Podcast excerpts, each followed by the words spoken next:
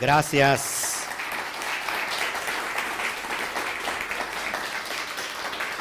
Gracias a todos los que nos ven, gracias a todos los que nos escuchan. Por favor, compartan, se los voy a agradecer. Este, no me dio tiempo de compartir aquí en los grupos, pero estamos aquí dispuestos con todo nuestro corazón. Siempre que hay una vasija, entonces puede existir la luz que inunde esa vasija. Amén. Déjenme bajarle aquí a mi aparato. Una vez, una vez más, para que exista el or, se necesita del cli. Es decir, la or, que es la luz, requiere de una vasija. ¿Cuántas vasijas sabemos aquí? Me quiero morir de... Amén, otra vez, qué tremendo. Padre, ayúdame.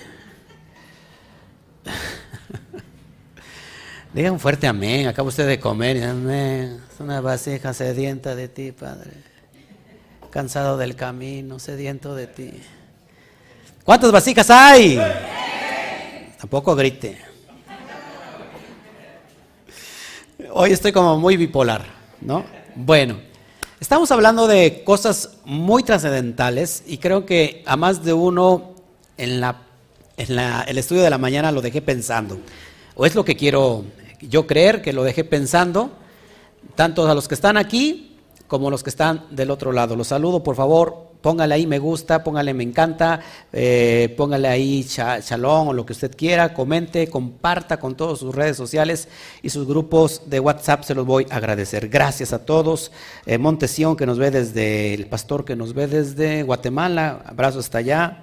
Alberto Sánchez, que no pudo venir con Chío se escapó de no que no lo vistieran igual, pero aquí le están haciendo aquí ayuda a sus hermanos de aquí, también vistiéndose igual. Eh, mm, se enfermaron, no estuvo tampoco con Armando y, este, y su esposa no, no, vinieron, bueno, los extrañamos. Y todos aquellos que han, que han, faltado el día de hoy, hace un calor muy fuerte, ¿verdad? Acá se siente demasiado, pero este, vamos a salir avante de todo esto. Así que gracias por estar con nosotros, en verdad lo agradezco. Y ahora que estamos dispuestos para cerrar el día. Recuerden por qué es importante el Shabbat. Aprendí un poquito algo en la mañana por qué es importante el Shabbat.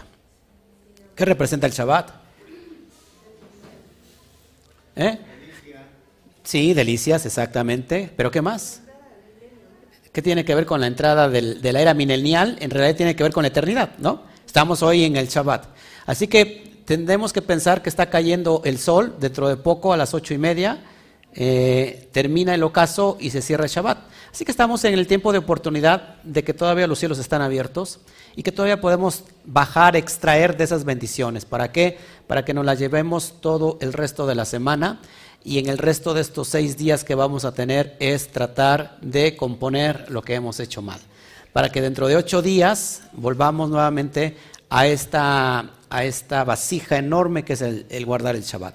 Decimos nosotros que no guardamos el Shabbat, Aquí nosotros no guardamos el Shabbat, el Shabbat nos guarda a nosotros. Entonces, también dijo Yeshua que el hombre no se hizo para el Shabbat, sino que el Shabbat se hizo para el hombre. ¿Te das cuenta de la importancia? Mucha gente quiere ver el Shabbat como una carga, cuando en realidad es una delicia. Cuando el hombre quiere satisfacer el Shabbat, está completamente mal. Es dejarse que el hombre sea satisfecho por el Shabbat. ¿Te das cuenta de la diferencia? Gracias por las dos hermanas que se pusieron de acuerdo y dijeron amén. Una vez más, ya no sé ni lo que dije. que cuando el hombre trata de satisfacer al Shabbat, está incumpliendo la verdad, la realidad del Shabbat. Es dejarse que el hombre, el Shabbat satisfaga al hombre de toda la bendición que porta ese tiempo de energía de bendición. ¿Estás dispuesto a recibir? Bueno, pues hoy estamos en la porción número 45. ¿Cuatro y cinco son? ¿Y nueve tiene que ver con la letra hebrea? ¿Eh? La tet. ¿Qué significa tet? Una canasto, un recipiente. Así que hoy el Eterno, fíjense, está hoy preparando todo para que seamos un recipiente. Desde la mañana fuimos un recipiente. No sé si ese recipiente de piedra esté recibiendo ya el agua y si ya recibió el agua, entonces lo que pasa es eh, completamente que esa agua se convierta en vino. ¿Ok? Bueno, vamos entonces a meternos un poquito o un muchote en la porción. Hoy vamos a ver la paracha 45 llamada Ba et Hanan. ¿Qué significa Ba et Hanan? Significa y suplique. Y suplique. Cuando vamos a ver un poquito la importancia de lo que es la súplica, lo que es el ruego, lo que es la oración, para que me vaya entendiendo. La palabra eh, súplica, ruego, que bueno, se extrae del, contexto de Bait Hanam, porque en este momento Moshe es llevado a la, a la punta de la montaña y que viera toda la tierra prometida. Y, y, el, perdón, y el padre le dice, mírala, pero no vas a entrar a la tierra prometida. O sea que se dejó que se echara un taco de, de ojo, ¿no? Y, y, y Moshe suplica porque sea perdonado y sea injertado en la tierra prometida. ¿Y qué creen? Parece que el texto dice que nunca entró. Pero vamos a ver la importancia de cuántas veces suplica Moshe y por qué es importante la súplica. Porque muchas veces no saben que la oración tiene un gran poder que puede cambiar tu destino. Mucha gente no sabe que, que en la súplica, en la oración, la gente puede cambiar su masal. ¿Qué es el masal? Que se ha traducido como suerte, que en realidad más que suerte es el propósito de cada persona. Todos aquí necesitamos un propósito. Todos aquí cogíamos de algo. Hay una parte débil de nosotros, como Jacob tenía una parte débil. ¿Cuál era la parte débil en Jacob? ¿Eh qué? No, ¿se acuerdan? El, ciático, el nervio ciático. Esa era la debilidad de Jacob. Todos aquí tenemos un talón de Aquiles. Y por lo mismo necesitamos una prótesis. Dígale el de junto, necesitas una prótesis. Algunos necesitan prótesis de dientes para morderme mejor. Dígale para que me muerdas mejor. Algunos necesitamos una prótesis para la vista. Otros necesitamos una prótesis para poder caminar bien. ¿Estás conmigo? Así que la palabra prótesis, precisamente, prótesis, que es el griego prótesis, significa propósito. El propósito es una prótesis que necesitamos tú y yo, independiente a nosotros, para poder cumplir ese propósito o esa meta o ese llamado a, lo que hemos sido. Nosotros, valga la redundancia, llamados. ¿Por qué la gente no, no cumple su llamado? Porque le hace falta la prótesis. La prótesis eh, puede estar completamente dormida en esta parte del estómago esta parte del estómago donde tenemos el potencial que yo explicaba hace como 20 días. Y ese potencial está ahí, potencialmente dormido, pero que una vez que despierta puede alcanzar el propósito. Entonces mucha gente se ha preguntado, ¿para qué estoy en la vida? Aquí, ¿qué estoy haciendo acá? ¿Por qué me casé con esta persona tan rara a mí? ¿Por qué eh, tengo esto? ¿Por qué tengo aquello? Eh, ya no sé ni quién soy, no sé si soy pájaro, si soy eh, supercan o si soy un avión. Yo no sé nada Todas esas preguntas que tienen que ver con el asunto de existencial, vamos a hallar en nuestro propósito. ¿Y cuál creen que sea el propósito del alma? ¿Dónde haya el propósito el alma? En, dígalo fuerte, en la Torah. En la Torah hallamos el propósito de nuestra alma. ¿Por qué? Porque en la Torah son códigos instructivos para poder dar al blanco. Cuando una persona compra un instrumento, una herramienta, un producto, normalmente el producto trae un instructivo, y ese instructivo te dice cómo saber utilizar correctamente el producto. Si lo sabes usar correctamente, puedes cumplir el propósito para lo que sirve el producto. Mucha gente no lee el, instructivo y dice, pues total, ahí se va. Y termina descomponiendo el producto, por lo cual no hay garantía. ¿Por qué? Porque hiciste un mal uso del producto. Con nosotros pasa exactamente lo mismo. Tenemos un instructivo y ese instructivo son la Torah. ¿Cuántos de aquí les gustaría tener eh, éxito en la vida y que todo lo que hagan prospere? Todos, todos aquí, nadie está aquí diciendo yo no quiero tener éxito en la vida, ¿no? Todos queremos tener éxito. El problema no sabemos cómo. Bueno, te lo voy a decir muy fácil y es en la Torah. Nunca se apartará de tu boca este libro de la ley, sino que de día y de noche meditarás en él y harás conforme a todo lo que en él está escrito y entonces harás prosperar tu camino y todo, todo, todo te saldrá muy bien. Josué 1.8, es lo que dice. O sea que cuando nosotros meditamos en la palabra y lo ponemos por obra, todo lo que emprendamos va a salir muy bien. Eso es poder dar al blanco. Y cuando nosotros no nos damos al blanco, ¿cuál sería lo opuesto de no dar al blanco? Errar, al blanco. Y la palabra errar al blanco es la palabra griega jamartía. ¿Y saben qué significa jamartía? Significa pecado. Es decir, que la persona cuando está pecando realmente, si lo quiere ver desde un sentido religioso, en realidad tiene que ver con no dar al blanco en, su propósito en la vida. Cuando una persona está diseñada para un propósito y no cumple en su vida ese propósito, simplemente no está dando al blanco con ese propósito que se le dio. Es decir, está errando de, tener éxito en esta dimensión física. ¿Todos aquí? ¿Qué necesita? Volver al instructivo. Y el instructivo nos va a enseñar cómo tener éxito en la vida. Y mucha gente, a veces que no tiene propósito, o no es porque no lo tenga, sino más bien porque dice, yo no quiero propósito, simplemente quiero vivir en esta dimensión, quiero crecer, eh, después de que nací, crecer, reproducirme y morir después. Entonces la vida la ve como un gusanito, ¿no? Un gusanito solamente el propósito es nacer, crecer y reproducirse. Pero en realidad no estamos aquí para eso, estamos para tener propósito en la vida. Sí, dígame amén, porque no me estoy espantando, digo, ¿a quién le estoy hablando? Y si nosotros entendemos que el propósito está en los códigos de la Torah, vamos, a poder avanzar. Puede ser que una persona se lleve 10 años en su vida para adquirir un propósito, para dar al blanco el propósito. Puede ser que una persona se dure 20 años. Puede ser que una persona dure 40 años. Pero puede ser que una persona dure ni 40, ni 20, ni 10 años, sino que dure 40 días. ¿Estás de acuerdo conmigo? Cuando la persona encuentra su propósito, entonces viene y alcanza la tierra prometida. En este caso, Moshe, por un error, curiosamente, no pudo entrar a la tierra prometida. ¿Cuál fue el error? Golpeó la roca. Es decir, en el, en el Sot, que significa que ya se los enseñé, en realidad el, agua es el alma y la roca es el cuerpo. Cuando uno golpea el cuerpo, está en un desequilibrio. ¿Sí? mental, en un desequilibrio físico y por lo cual no podemos adquirir nuestro propósito. El, cuerpo se hizo para que podamos manifestarnos en esta dimensión y el cuerpo es un vehículo para poder llevar a cabo el propósito. ¿Estás conmigo? Entonces, cuando nosotros no entendemos, muchas veces que no entendemos las cosas que el Eterno pone y no, nos tenemos que preguntar por qué. la pregunta sería, ¿para qué? ¿Para qué es esto? ¿Para qué es aquello? ¿Qué me va a enseñar a través? Todo en la vida es enseñanza. Veímos hace ocho días que hasta el fracaso es enseñanza. De hecho, la persona que no está enseñada a fracasar nunca va a tener éxito. Nunca va a llegar al éxito.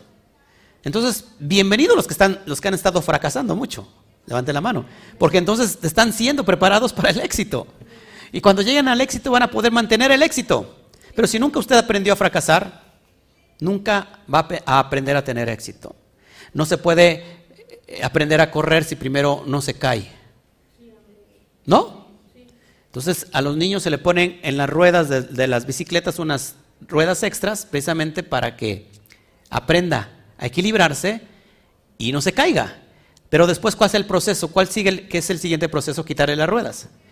Y se va a tener que caer. Y eso lo va a, a enseñar y después va a ser un diestro en la bicicleta. Y mucha gente le tiene miedo al caerse tener miedo al fracaso. Es más, hay mucha gente que tiene muy buenas ideas. Yo diría excelentes ideas, pero ¿por qué no las lleva a la acción? Porque tiene miedo a fracasar. Y desgraciadamente esa idea donde nació se quedó y murió. Y tenemos miedo al fracaso. Pero ¿qué tal que si esa idea necesita fracasar dos, tres veces para que realmente llegue al propósito general? ¿Estás conmigo? Entonces, una cosa es tener una idea y ponerla en acción pero una cosa es tener una idea y que se convierte en un sueño, y otra cosa es ponerla en acción y eso es ser un visionario. Una persona que sueña es un soñador de sueños que tiene ideas y que las, y que las ve plasmadas en su mente, y son buenas ideas. Pero ahí no pasa nada. Pero una persona que no solamente ve y tiene buenas ideas, sino que no solamente es un, un soñador, sino es un visionario, y el visionario es aquel que lleva a cabo el sueño que sueña. Ese es el propósito, es alcanzar el propósito de nuestra vida. Pregúntate hoy y, pregúntale, o pregúntate a ti mismo, ¿cuál es mi propósito en esta dimensión? ¿Cuál creen que sea el propósito en esta dimensión? Para nuestra vida. Todos fuimos llamados para un llamado en específico. Todos. Todos aquí tenemos un llamado en específico. No hay un llamado más grande que otro. Todos los llamados son grandes. Tú eres el que lo hace grande o el que hace pequeño a tu llamado. Pero el peor fracaso es que alguien tenga éxito en un llamado, eh, en un llamado que no es su llamado. Es decir, a lo mejor alguien es llamado eh, para, para, cantar, tiene una voz que empieza, la empieza a trabajar y es un llamado específico para tener ese don que a través del canto comunique esa dimensión espiritual. Pero de repente a la, persona que se le dio ese don de cantar le gusta más eh, cómo ministra la palabra fulano de tal. Y tú dices, yo quiero ser, ahora no quiero ser un cantante, yo quiero ser un expositor, un conferencista, porque me llama más la atención. Y el, y el hombre va, se prepara constantemente y tiene éxito como conferencista pero es el peor fracaso porque tuvo éxito en un llamado que no es su llamado. No sé si me está siguiendo. Así que todos aquí tenemos un llamado y todos los llamados son importantes y son especiales. Todos. El, problema está qué dimensión le damos, de grandeza o bien de pobreza. No tiene nada que ver con la edad. No tiene nada que toca el de junto y dile, no tiene nada que ver con la edad. No tiene nada que ver con el sexo, nada con el género. Tiene que ver con una cabana, con una actitud. ¿Qué actitud? ¿Cuál es mi actitud delante de la vida? Mi actitud delante de la vida ante las pruebas, ante las adversidades. Esa es la diferencia y lo que detona la capacidad de poder alcanzar o no alcanzar. El reino de los cielos sufre violencia, pero solamente él, el valiente lo arrebata. ¿Te das cuenta que es la misma actitud? Hay violencia y el violento lo tiene que arrebatar. Porque la violencia no se arrebata con decencia. La violencia se, se arrebata con violencia. La pasividad se arrebata con pasividad. ¿Estás conmigo? Pero mucha gente no hemos entendido el trasfondo de todo esto. ¿Y sabes por qué? Porque si no entendemos nuestro llamado, menos vamos a entender la esencia divina a través de los códigos que nos está presentando. Moshe es un representante de aquel justo que pudo traer la dimensión de los cielos a la tierra. Moshe es un justo que unifica los cielos y la tierra. Moshe tiene que ver con la men, de la, de la letra men que tiene que ver con aguas y tiene que ver con la shin de fuego.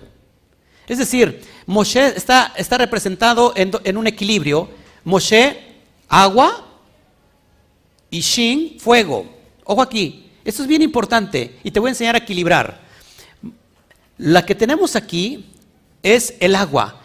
El, el agua está representada por la bendición, la bondad, y la izquierda está representada por el fuego, el fuego consumidor, el rigor.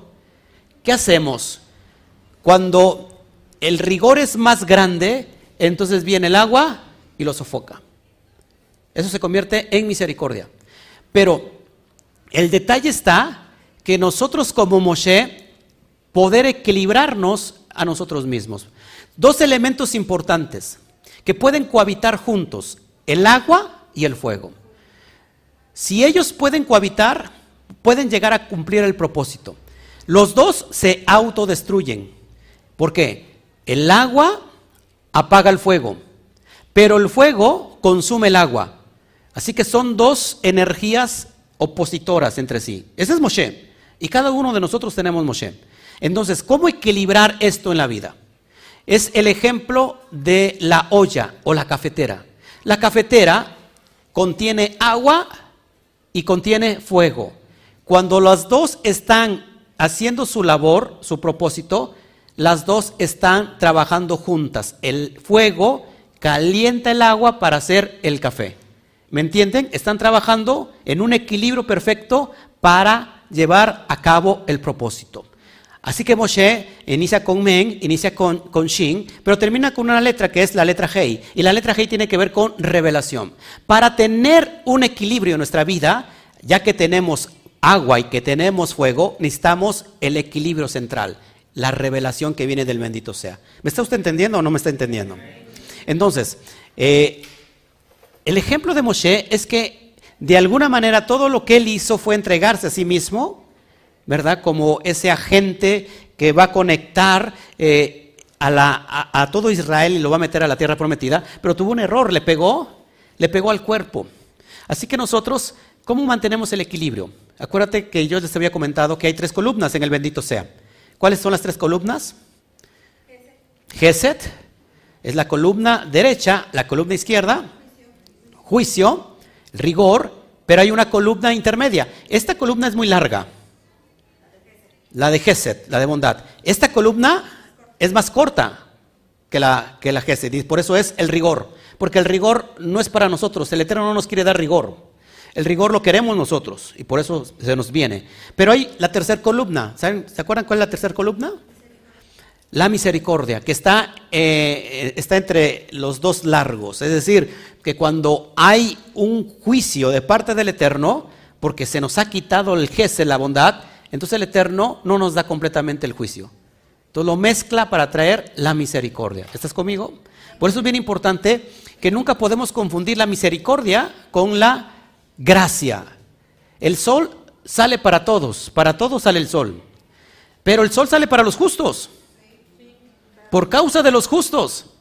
Y luego el injusto que está ahí dice, ¿cómo me calienta el sol? Mira cómo el, eterno me alumbra. Pero la realidad es que el, el, sol es para el justo que está junto a ti. No sé si me explico. Y a veces confundimos gimnasia con magnesia. Magnesia con gimnasia. Entonces, lo que te quiero dar a enseñar a través de esta, e, esta charla es que podamos equilibrar el agua con el fuego. Y cómo llevarnos bien de maravilla a nosotros mismos. ¿Cuántas veces nosotros nos caemos mal a nosotros mismos? ¿Sí o no? A veces no nos soportamos. No nos soportamos ni a nosotros mismos, mucho menos soportamos a la pareja que tenemos ahí al lado. Entonces, tenemos que encontrar el equilibrio para convivir. De hecho, la pareja la pareja tal como el hombre y la mujer, el matrimonio, están haciendo una alusión de agua y fuego. Hay que saber convivir para, para alcanzar juntos el propósito. ¿El agua es indispensable? Sí. ¿El fuego es indispensable? Sí. Pero hay que buscar el equilibrio. El agua te puede dar vida. Tú bebes agua todos los días, te está dando vida. Pero ¿qué tal si viene una inundación? Y el agua, misma agua que te da vida, te da muerte.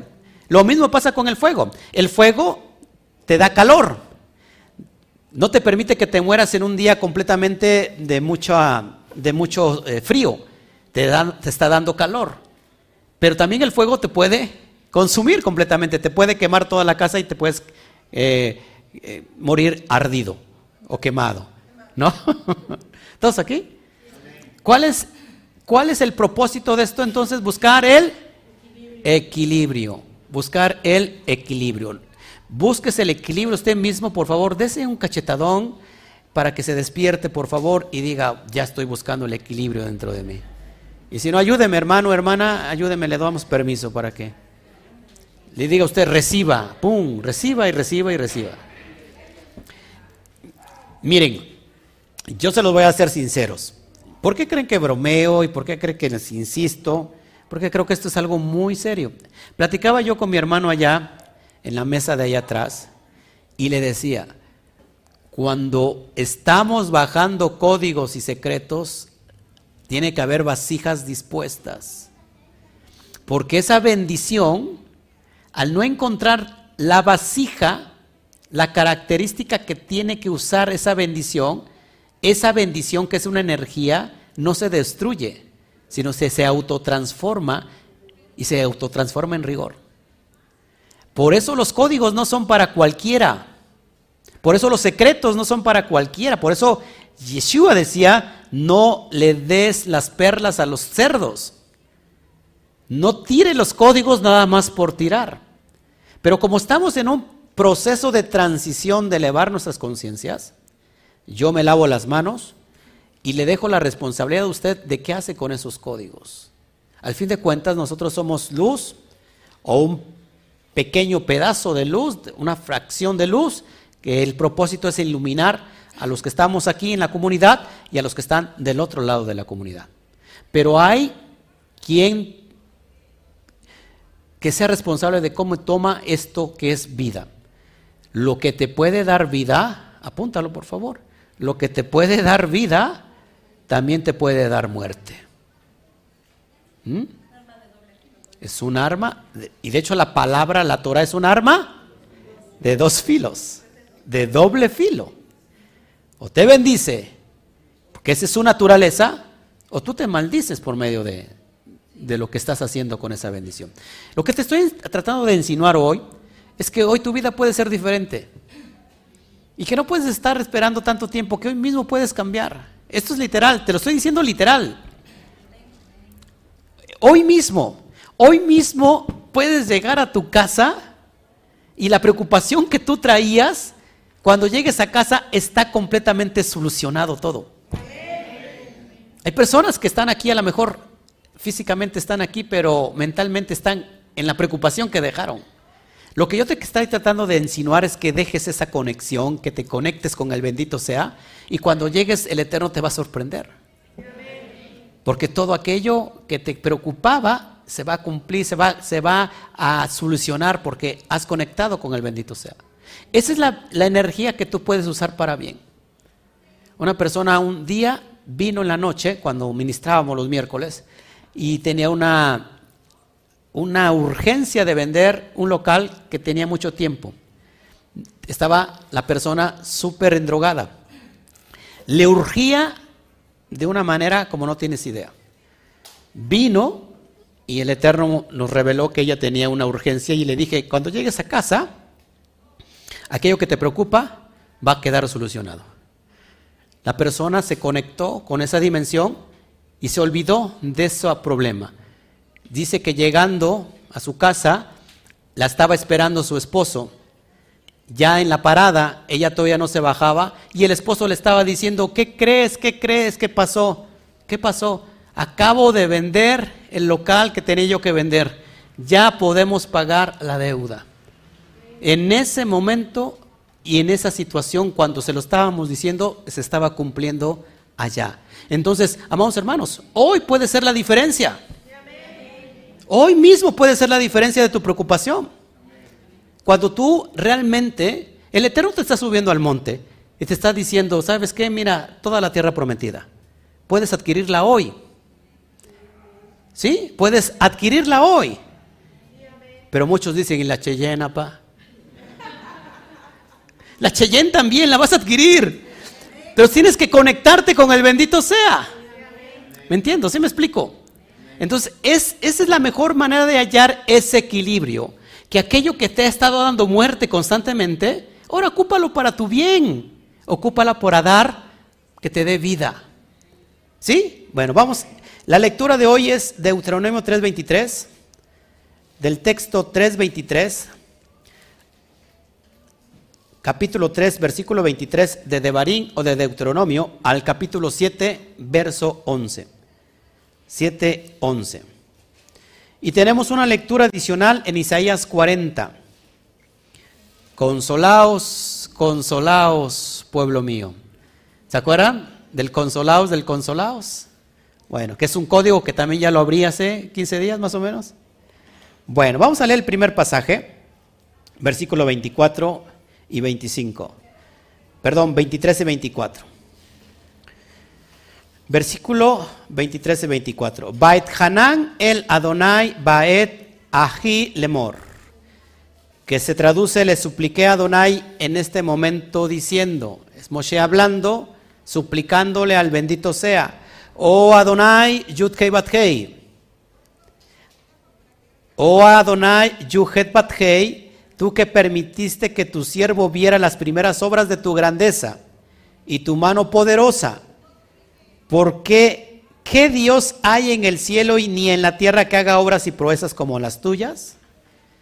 Y la respuesta que dijo el Padre, calla ahora. Ya no me molestes más con este asunto. ¡Wow! Impresionante, es un código. Bueno, ¿Qué significa Bet Hanan? Súplica. Se dice que Moshe suplicó 151 veces, amados hermanos. Moshe suplicó y suplicó. Eh, es bien importante que entendamos el poder de la súplica. Si usted, si nosotros entendiéramos el poder que hay en la oración, estaríamos usando siempre la oración. Pero nos desanimamos cuando oramos y supuestamente no suceden las cosas. ¿Se dan cuenta? O mucha gente ora bajo la voluntad del Eterno. Padre, haz tu voluntad en mí. Yo quiero esa muchacha. O quiero ese muchacho que tiene los ojos re bonitos. Y tiene el pelo bien chulo. Sí, o sea, empieza a orar la, persona. Pero haz tu voluntad. Y la voluntad de Hashem no es que estés con esa persona. No sé si me explico. Entonces, la idea, amados hermanos, que, que nosotros tenemos que enfocarnos en, en la súplica.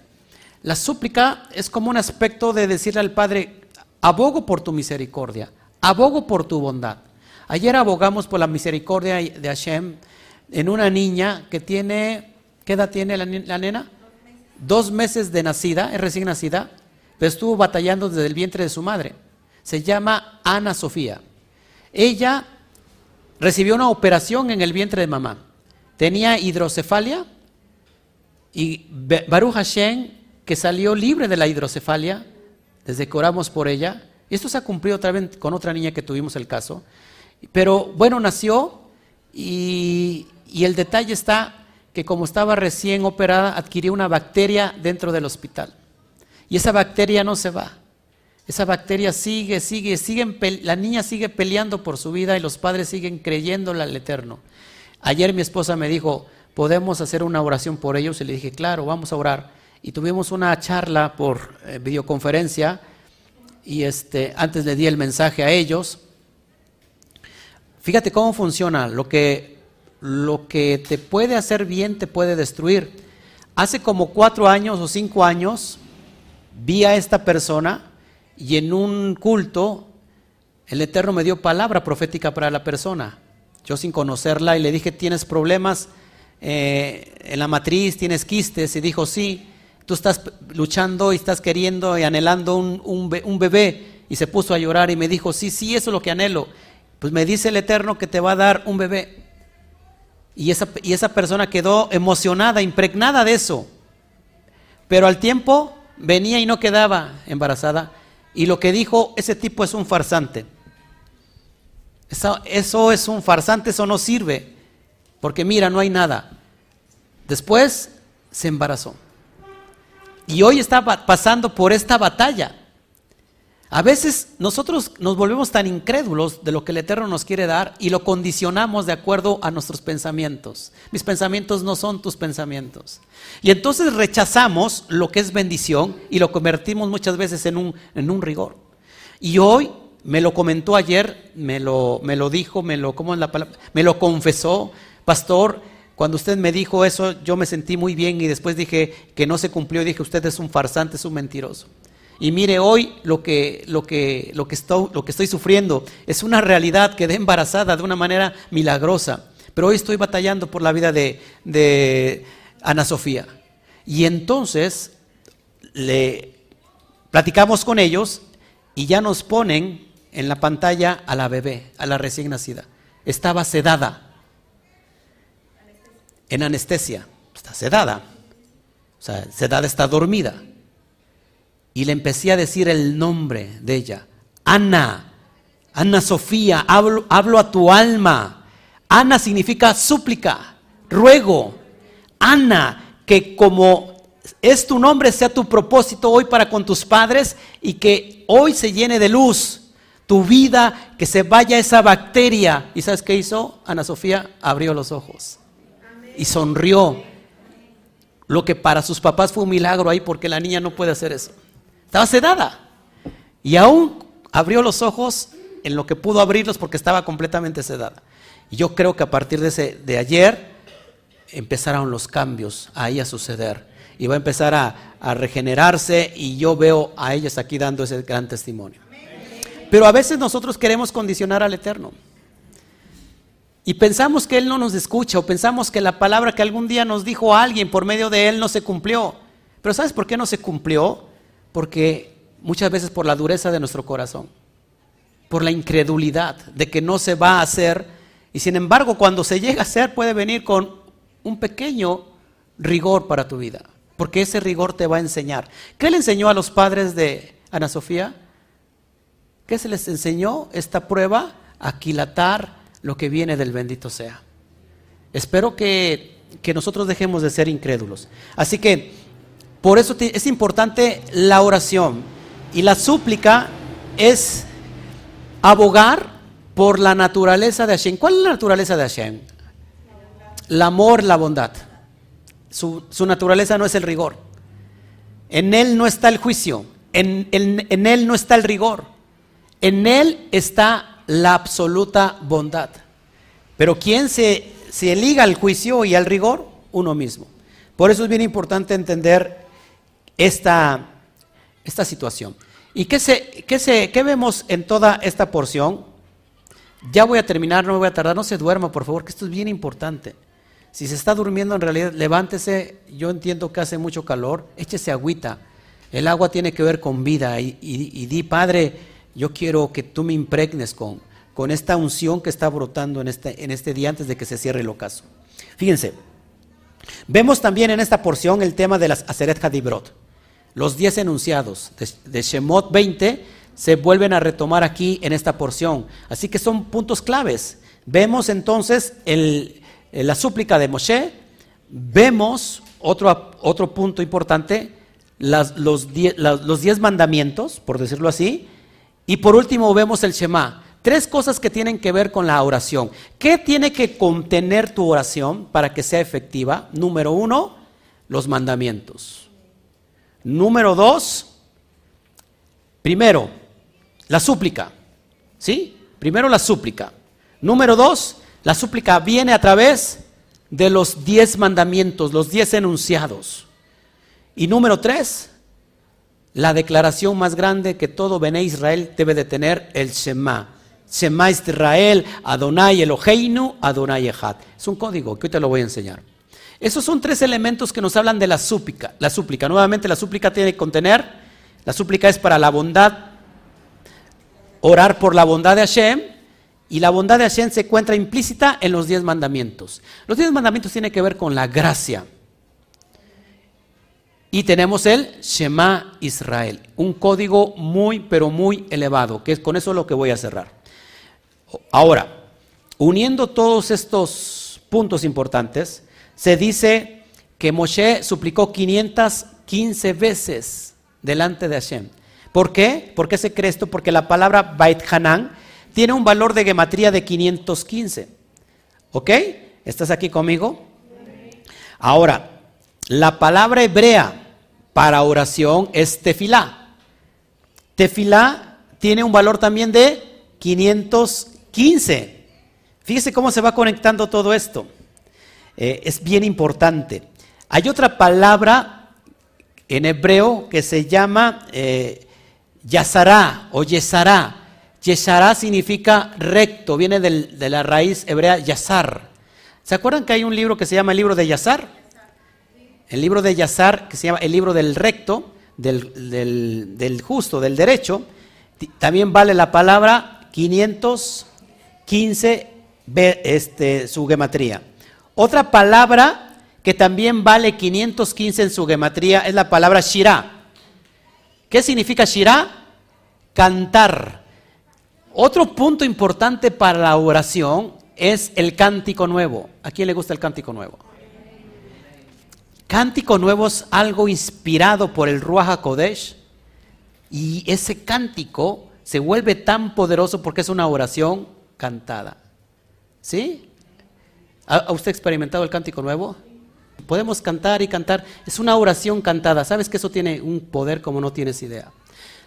Durante todas las cantos que, nosotros tenemos, que algún día mi sueño dorado es que aquí gente me acompañe en la alabanza y que grabamos, grabemos el disco de todas las canciones que tenemos en casa, el 80%, el 90% son cánticos nuevos inspirados. Que en ese momento estábamos cantando y de repente escuché voces en los cielos, voces angelicales, y simplemente capté lo de arriba y lo traje a, la tierra y entonces empezaban los milagros a suceder.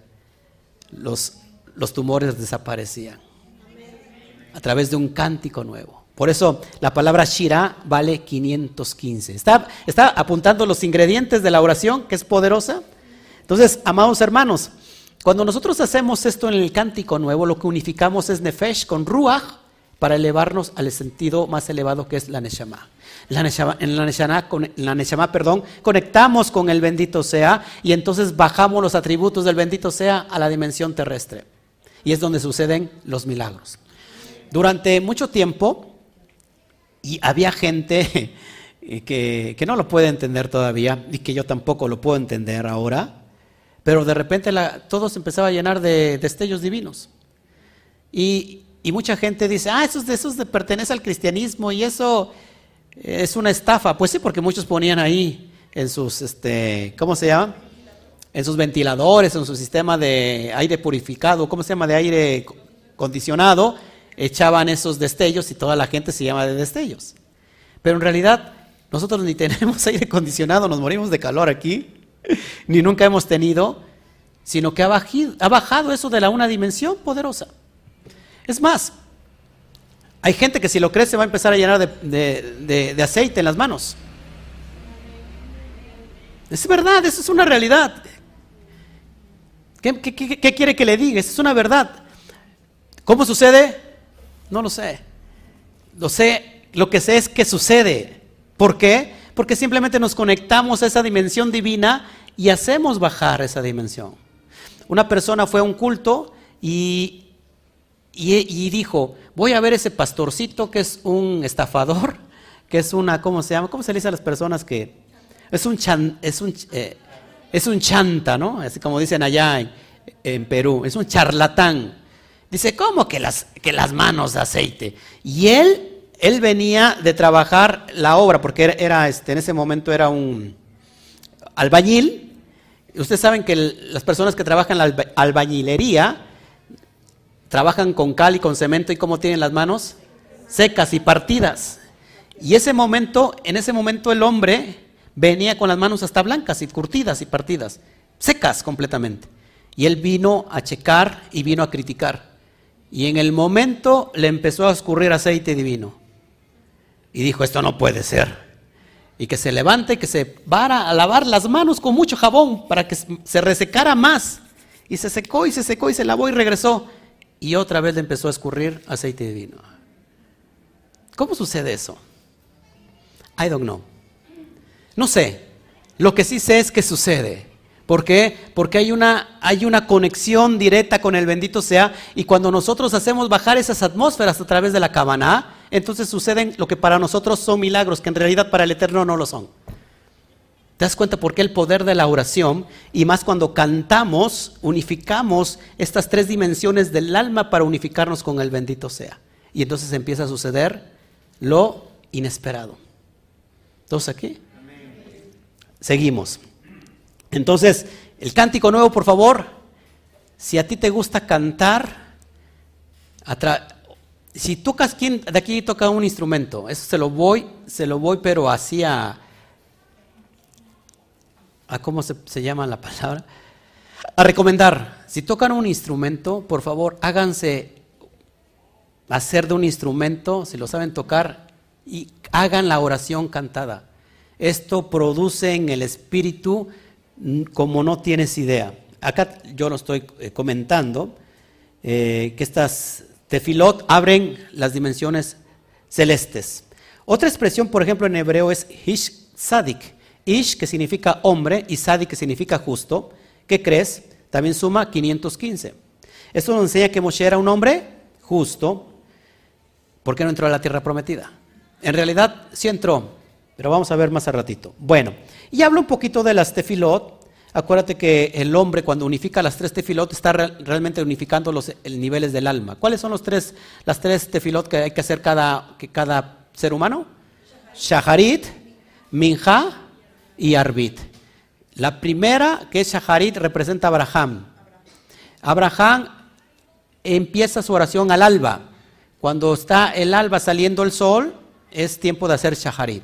y se puede hacer durante el día mientras usted se levanta. Después tenemos la oración de la noche, por ejemplo, que es Arbit. Esta oración es cuando una persona se acuesta, se va a dormir y esta representa a Jacob. Jacob tuvo la la lucha en la noche.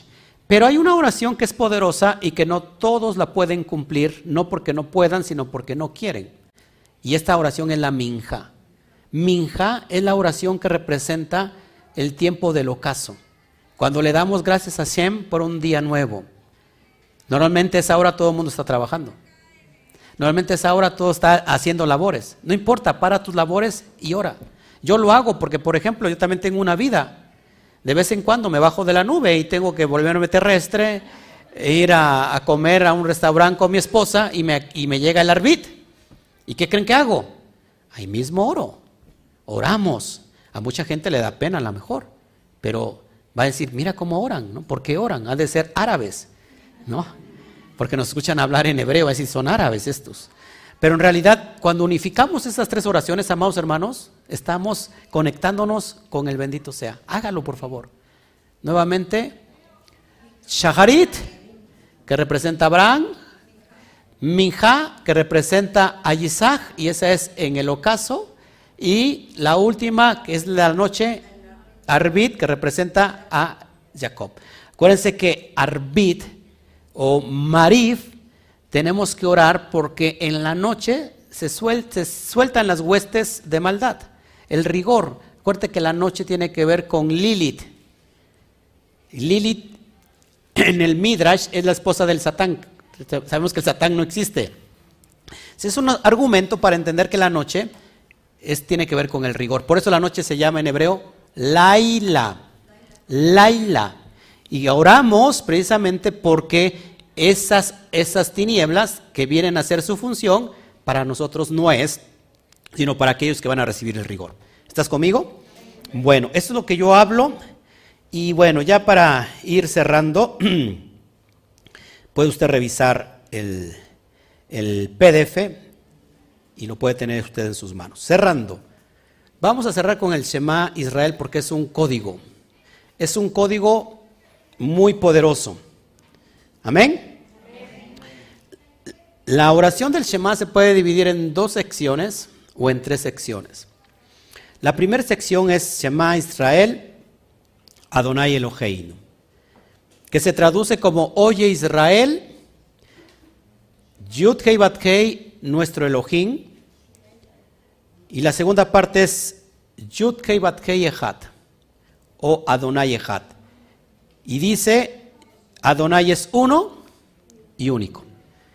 Cuando la persona realiza esta parte, al menos los dos, las dos veces al día, que es en la mañana y que es en la tarde, conforme lo, lo establece el Eterno. Vamos a, leer de Barín 6, 1 al 7, por favor.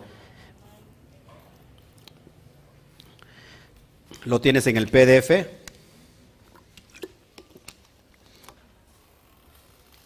Dice así, y con esto voy a ir cerrando. Estos pues son, son los mismos. Es que estoy desvelado, la verdad. Estoy desvelado. Voy desvelado. Dice así, estos pues son los mispot, los mandamientos, estatutos y decretos. No voy a meterme en la idea de los Juquín, de los Edot y de los Mishpatín, ya lo tienen en el PDF y lo he hablado en diferentes porciones. Que Adonai vuestro Elohim mandó que os enseñase, para que los pongáis, ¿por qué? Por obra, en la tierra la cual pasáis vosotros para tomarla. Verso 2. Para que temas Adonai tu Elohim, guardando todos sus estatutos y sus mandamientos que yo te mando. Estoy en Deuteronomio 6, versículo 1 al 7. Deuteronomio o Devarim 6, 1 al 7. Leo nuevamente el versículo 2. Para que temas a Adonai tu Elohim, guardando todos sus estatutos y sus mandamientos, que yo te mando tú, tu hijo y el hijo de tu hijo, todos los días de tu vida. Para que tus días sean prolongados. Nótese que estos mandamientos son para que nuestros días en la dimensión terrestre sean prolongados. Alguien que diga amén. Verso 3. Oye pues, oh Israel, y cuida de ponerlos por obra para que te vaya bien en la tierra que fluye leche y miel y os multipliquéis, como te ha dicho Adonai, el Elohim de tus padres. Leche y miel es un código. Verso 4. Oye Israel, Adonai nuestro Elohim, Adonai uno es. Verso 5. Y amarás a Adonai tu Elohim con todo tu corazón y de toda tu alma y con todas tus fuerzas. Verso 6. Y estas palabras que yo te mando hoy estarán sobre tu corazón y las repetirás a tus hijos y hablarás de ellas estando en tu casa y andando por el camino y al acostarte y cuando te levantes y las atarás como señal en tu mano y estarán como frontales entre tus ojos y las escribirás en los postes de tu casa y en tus puertas. Esta misma de hacerlo por la mañana, levantarnos y al acostarnos, aunque dice que hay que estarla repitiendo todo el tiempo, es el Esma Israel Adonai Eloheinu Adonai Echad. Es un código que nos conecta directamente con la divinidad y nos trae todo este paquete de bendiciones que te acabo yo de, decir. Ahora, aquí incluye lo que es la mesusá. ¿Saben qué es la mesusá? La mesusá es una cajita de metal o de, de piedra o de madera que se coloca, de hecho mesusá significa dintel, en el dintel de la casa. Todo Bene Israel que tiene que tener una mesusá porque es una mitzvah, no es un, ¿cómo se puede decir? No es una tradición, sino es una mitzvah, te lo acabo de leer. ¿Qué lleva la cajita que se pone en la puerta de tu casa. Se dan cuenta que, está por fuera, tiene una letra Shim, precisamente donde inicia la palabra Shema. Y adentro tiene esta declaración: Shema Israel, Adonai Eloheinu, Adonai Echad. En el mundo eh, judío se establece que esta mesusa es para protección del hogar. Resulta que sí es una protección completamente espiritual como no tienes idea. Pero de nada sirve, amados hermanos, si tú no estás llevando a cabo los preceptos de la Torah. Será como algo incongruente y lo que te puede hacer bien te puede hacer mal. Lo que te da vida te puede dar muerte. ¿Estás conmigo? Por muchos judíos ponen la mesusa a la entrada y cuando van entrando la tocan con, con el dedo, con la mano y después besan su mano. Y entran a su casa y lo mismo es cuando salen de su casa, porque para ellos es una protección poderosa. ¿Por qué? Porque están guardando completamente lo que está implícito en la Torah. Nosotros, yo al menos, yo tengo una mesusa. Y la verdad, amados hermanos, es que eh, hemos visto cosas maravillosas. Se ha quedado la puerta de la casa abierta. Dos veces. No cerramos ya sabe que a veces somos medio descuidados y aunque esa puerta literalmente para cerrarla tienes que, cerrar con llave, si no, no se cierra. Pero como hemos salido así apurados, un día llegamos a la 1, 2 de la mañana y ¿qué crees? La puerta estaba abierta. El problema que tengo ahí el equipo, que nos ha costado mucho trabajo, ¿no? Y estaban las escaleras ahí, estaba la mano. ¿Y quién entró? Absolutamente nadie y se ha quedado abierta, sí abierta completamente. Dígame si usted no es una protección. Pero se hace una protección cuando nosotros cumplimos los misbot. Otra cosa que también está aquí son los tefilín. ¿Saben qué es los tefilín? Es aquí una cajita que se amarran. ¿sí? Tiene una cinta negra, se amarra aquí la cajita, baja por el brazo de este izquierdo y llega hasta aquí, hasta la mano, y es donde el judío empieza a orar. ¿Han visto eso? Bueno, esto es sacado precisamente de esta misma que te acabo de leer. Es bien importante que, fíjense, el tejilín, el tefilín se coloca sobre la cabeza y esto nos recuerda que debemos subordinar el intelecto. Eh, y el del corazón representa las emociones, porque se, se atan aquí, que dirigen hacia la mano y que son símbolo de nuestras acciones. Es decir, el intelecto unido a nuestro corazón y va a dirigir nuestras acciones. Además representa que la Torah ahora sería dada en la mente y escrita en el corazón. ¿Cuál es el propósito de esto? Para que nosotros cumplamos todo lo que está escrito según Jeremías 31, 31 al 33. Así que, amados hermanos, todo esto, aunque es una simbología, tiene una repercusión muy fuerte en el mundo espiritual. ¿Cuántos de aquí tienen Mesusá? ¿No? Los que no tienen, por favor, ahí ponemos ahorita el puesto, se las vendemos. No, no es cierto, yo no vendo Mesusás. Vamos a vender Mesusot para que... es bien importante que lo hagan y que sepan lo que están haciendo. Es una protección. Es el Shomer Israel. El guardián de Israel se pone ahí. Eso es impresionante, amados. ¿Saben cuántas veces me han querido hacer brujería? Muchas veces. Aquí, aquí mismo a la entrada del, negocio, mi coche le han echado ahí brujería. Eh, a la casa, la, en la entrada, en las llaves, encontramos aceite lleno de brujería. ¿Y sabes qué pasa? Absolutamente nada. Pero qué pal si le pasara a usted. Dijera, ahora con quién voy, el pastor me va a regañar. Pues me voy con un brujo para que le haga la limpia aquí y se vaya toda la mala energía. ¿Sabes que no te puede tocar? A ti no te puede tocar. ¿Por qué? Porque tú estás guardando los mismos. ¿Ok? Entonces, eso es lo que representa el Shema. El Shema es la, la letra hebrea, la Shin, que tiene que ver con, en la pictografía hebrea, tiene que ver con eh, la provisión. Son los pechos provisión del Shaddai, el que nutre con los pechos. Pero también tiene que ver con dientes, con destruir. Así que lo que te puede dar vida te puede dar muerte. Es importante porque el Shabbat eh, inicia también con esta letra de la Chin. ¿Eh? Así que usted puede decir Chin, qué bendición, o Chin, qué maldición. Es dependiendo cómo usted lo lleve a cabo. ¿Qué significa Shema? ¿Alguien sabe qué significa Shema? Oír y obedecer. ¿Cómo activamos el código del Shema? cuando lo que estamos oyendo lo ponemos por práctica. ¿Estamos aquí? Eso es Esma.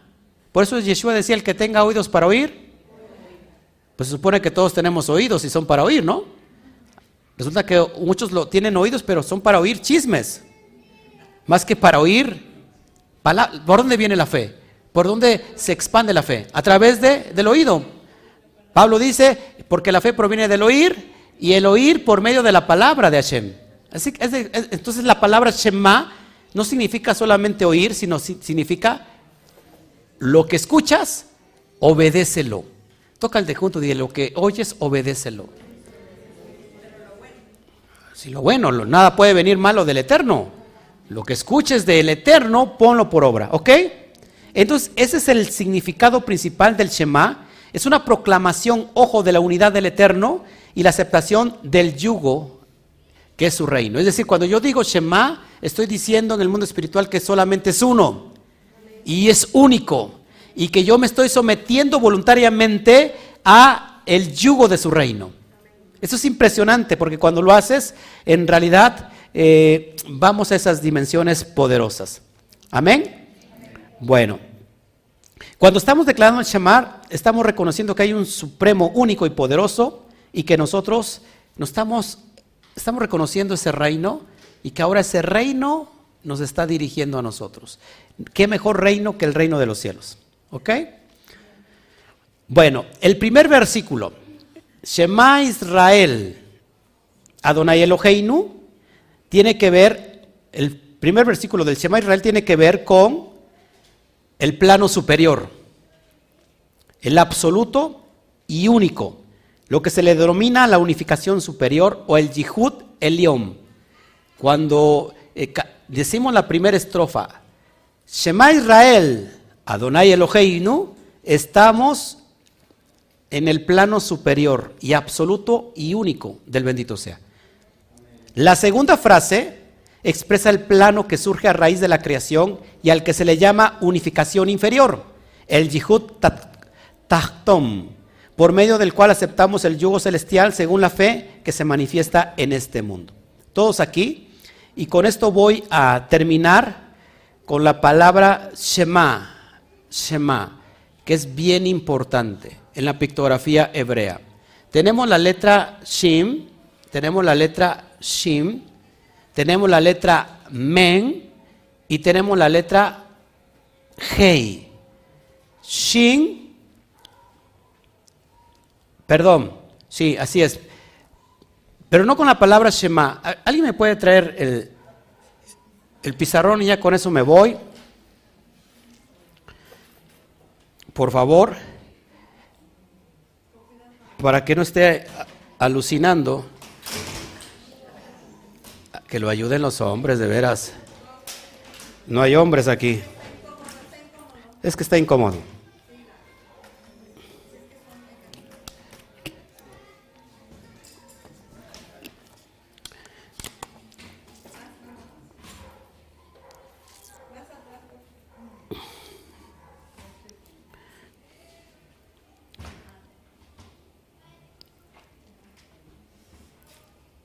No traigo, no traigo ninguna figura de una mesuzá para ponérselas. Me gustaría, me gustaría este, enseñárselo.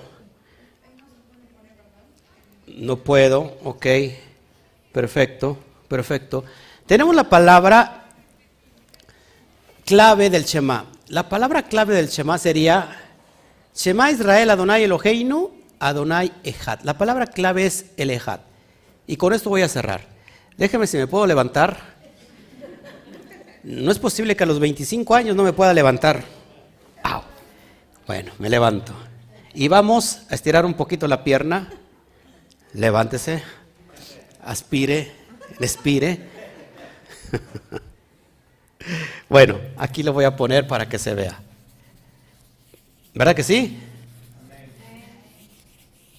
La palabra ejat y con eso termino. Ejat, ¿qué significa Ejat? Uno, único. De hecho, hace un rato dio una definición el profeta Ezequiel y se nos fue el profeta Ezequiel. Se fue a la eternidad porque dijo, el Shabbat es eternidad, yo me voy a la eternidad. Impresionante. Bueno, Ejat. Ejat.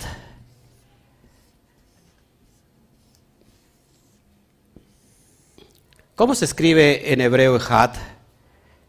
A ver, Aleph. Hay unos plumones que son más gruesos, ¿verdad? Más, debe de haber unos más gruesos, ¿no? ¿Y qué tal si compramos, amados hermanos, un pizarrón negro y plumones blancos se va, a ver mucho mejor? Si hay, ¿no? No, si hay angelitos blancos, también hay angelitos negros. Sí, sí, sí hay. No, no, usted está pensando en los anteriores, no son digitales, por favor. Ah, por favor. Ejat. Aleph, después. ¿Eh? Het. Y después, Dalet. Es la palabra en hebreo, Ejat. Acá hay un código. Este código está representado por tres letras.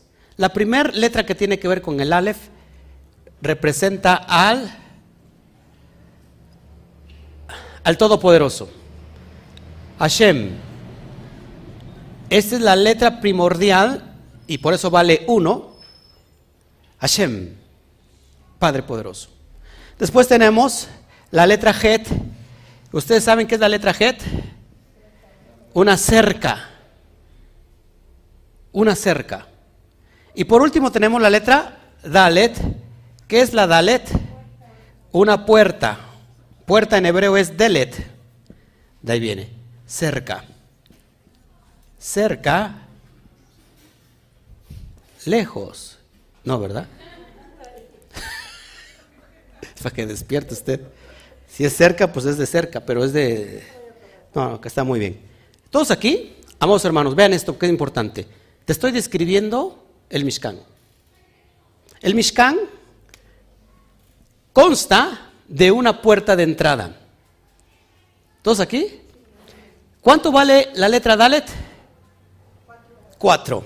Gracias. La letra Dalet vale cuatro porque estamos viendo que son cuatro puntos cardinales de la Tierra. Puntos cardinales. Y esos puntos cardinales, norte, sur, este y oeste están representados a todas las naciones. Así que la entrada al Mishkan de la presencia divina es para todas las naciones. ¿Sí? Bueno, después tenemos lo que encontramos como ese velo que, se, que es parojet. El parojet que es el velo donde se tiene que abrir una vez al año cuando entra el Cohen Hagadol. ¿Cuándo entra?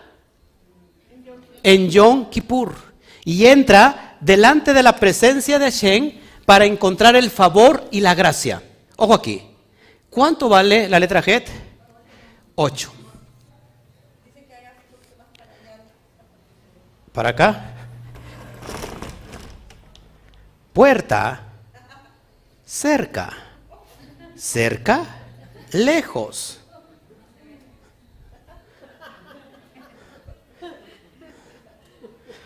Yo sé que están ustedes alucinados con tanta luz, ¿verdad?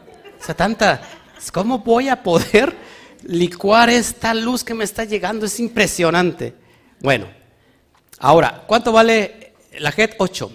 8 significa, ojo aquí, si yo pongo el 8 volteado, me da el símbolo del infinito, de la eternidad. Mira lo que significa cada vez que nosotros decimos Sema Israel Adonai Echad. Esma Israel Adonai Elohim Eloheinu Adonai Echad. Cuando yo digo esto, amados hermanos, estoy penetrando por esta puerta y el velo de separación se abre para entrar a la presencia bendita del, del divino, del divino sea, de Hashem, la divinidad.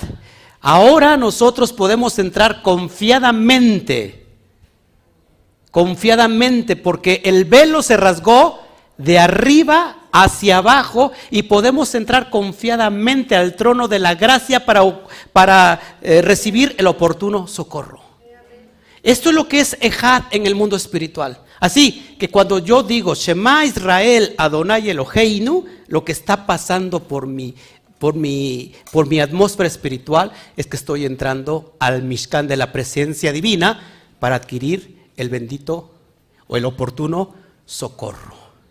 ¿De dónde vendrá mi socorro?